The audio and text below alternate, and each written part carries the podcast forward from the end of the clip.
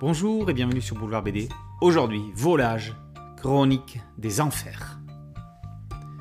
Pour commencer, Ian McGill est mort. Pas de chance, le mercenaire américain au service d'une société secrète manipulant les esprits sur les terrains d'opérations militaires s'est réveillé en enfer. Ici, il a le choix entre la souffrance et le désespoir, la douleur ou la terreur, le feu ou la lave, le désarroi infini ou l'agonie perpétuelle. Quiconque refuse d'obéir à un ordre s'expose aux foudres de l'écarisseur et à ses chiens maudits.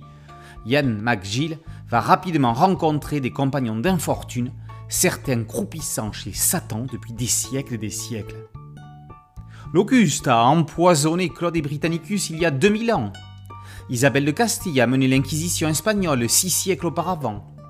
Yann côtoie également le célèbre Jack l'Éventreur, un criminel nazi et une pirate travestie. Tous ont les mains ensanglantées, plus qu'ensanglantées.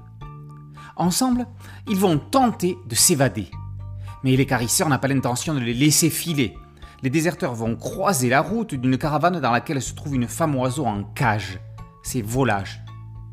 Qui aurait cru qu'il y ait de l'amour dans un monde de ruines et de cauchemars? Stephen Desberg a déjà prouvé qu'il était capable de sortir des sentiers battus de la série traditionnelle.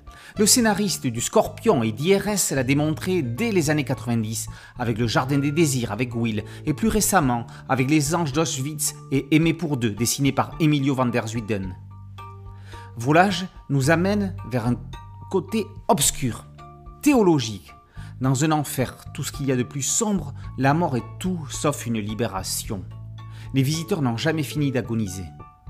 McGill et ses compagnons d'infortune ont conscience de ce qu'ils méritent, reconnaissant leurs péchés. Ils ne réclament pas une rédemption, mais cherchent juste une évasion. Dans ce monde de dévastation, Desberg introduit un élément démontrant que dans toute situation, aussi désespérée soit-elle, il y a une lueur d'espoir. L'amour est plus fort que la mort. Au dessin, Tony Sandoval peint un enfer pavé de mauvaises intentions. Entre démons redoutables et corps décharnés, entre monstres impitoyables et bêtes immondes, Sandoval navigue dans les tons sombres et charbonneux, rehaussés par un sanglant rouge orangé d'une violence brutale. La libération des animaux fantastiques est imposante. Si l'écarisseur est effrayant, attendez-vous à pire avec le démon des origines. Sandoval est le Francisco Goya du 9e art. Si cette chronique des enfers peut au premier abord paraître noire et déprimante, les auteurs en font une œuvre à message, une geste chevaleresque, une ode à l'amour. Ça peut paraître étonnant, mais ce serait presque rassurant. Volage, Chronique des Enfers, par Desberg et Sandoval, et par aux éditions Daniel Maguen. Boulevard BD, c'est un podcast audio, une chaîne YouTube. Merci de liker, de partager et de vous abonner. A très bientôt sur Boulevard BD. Ciao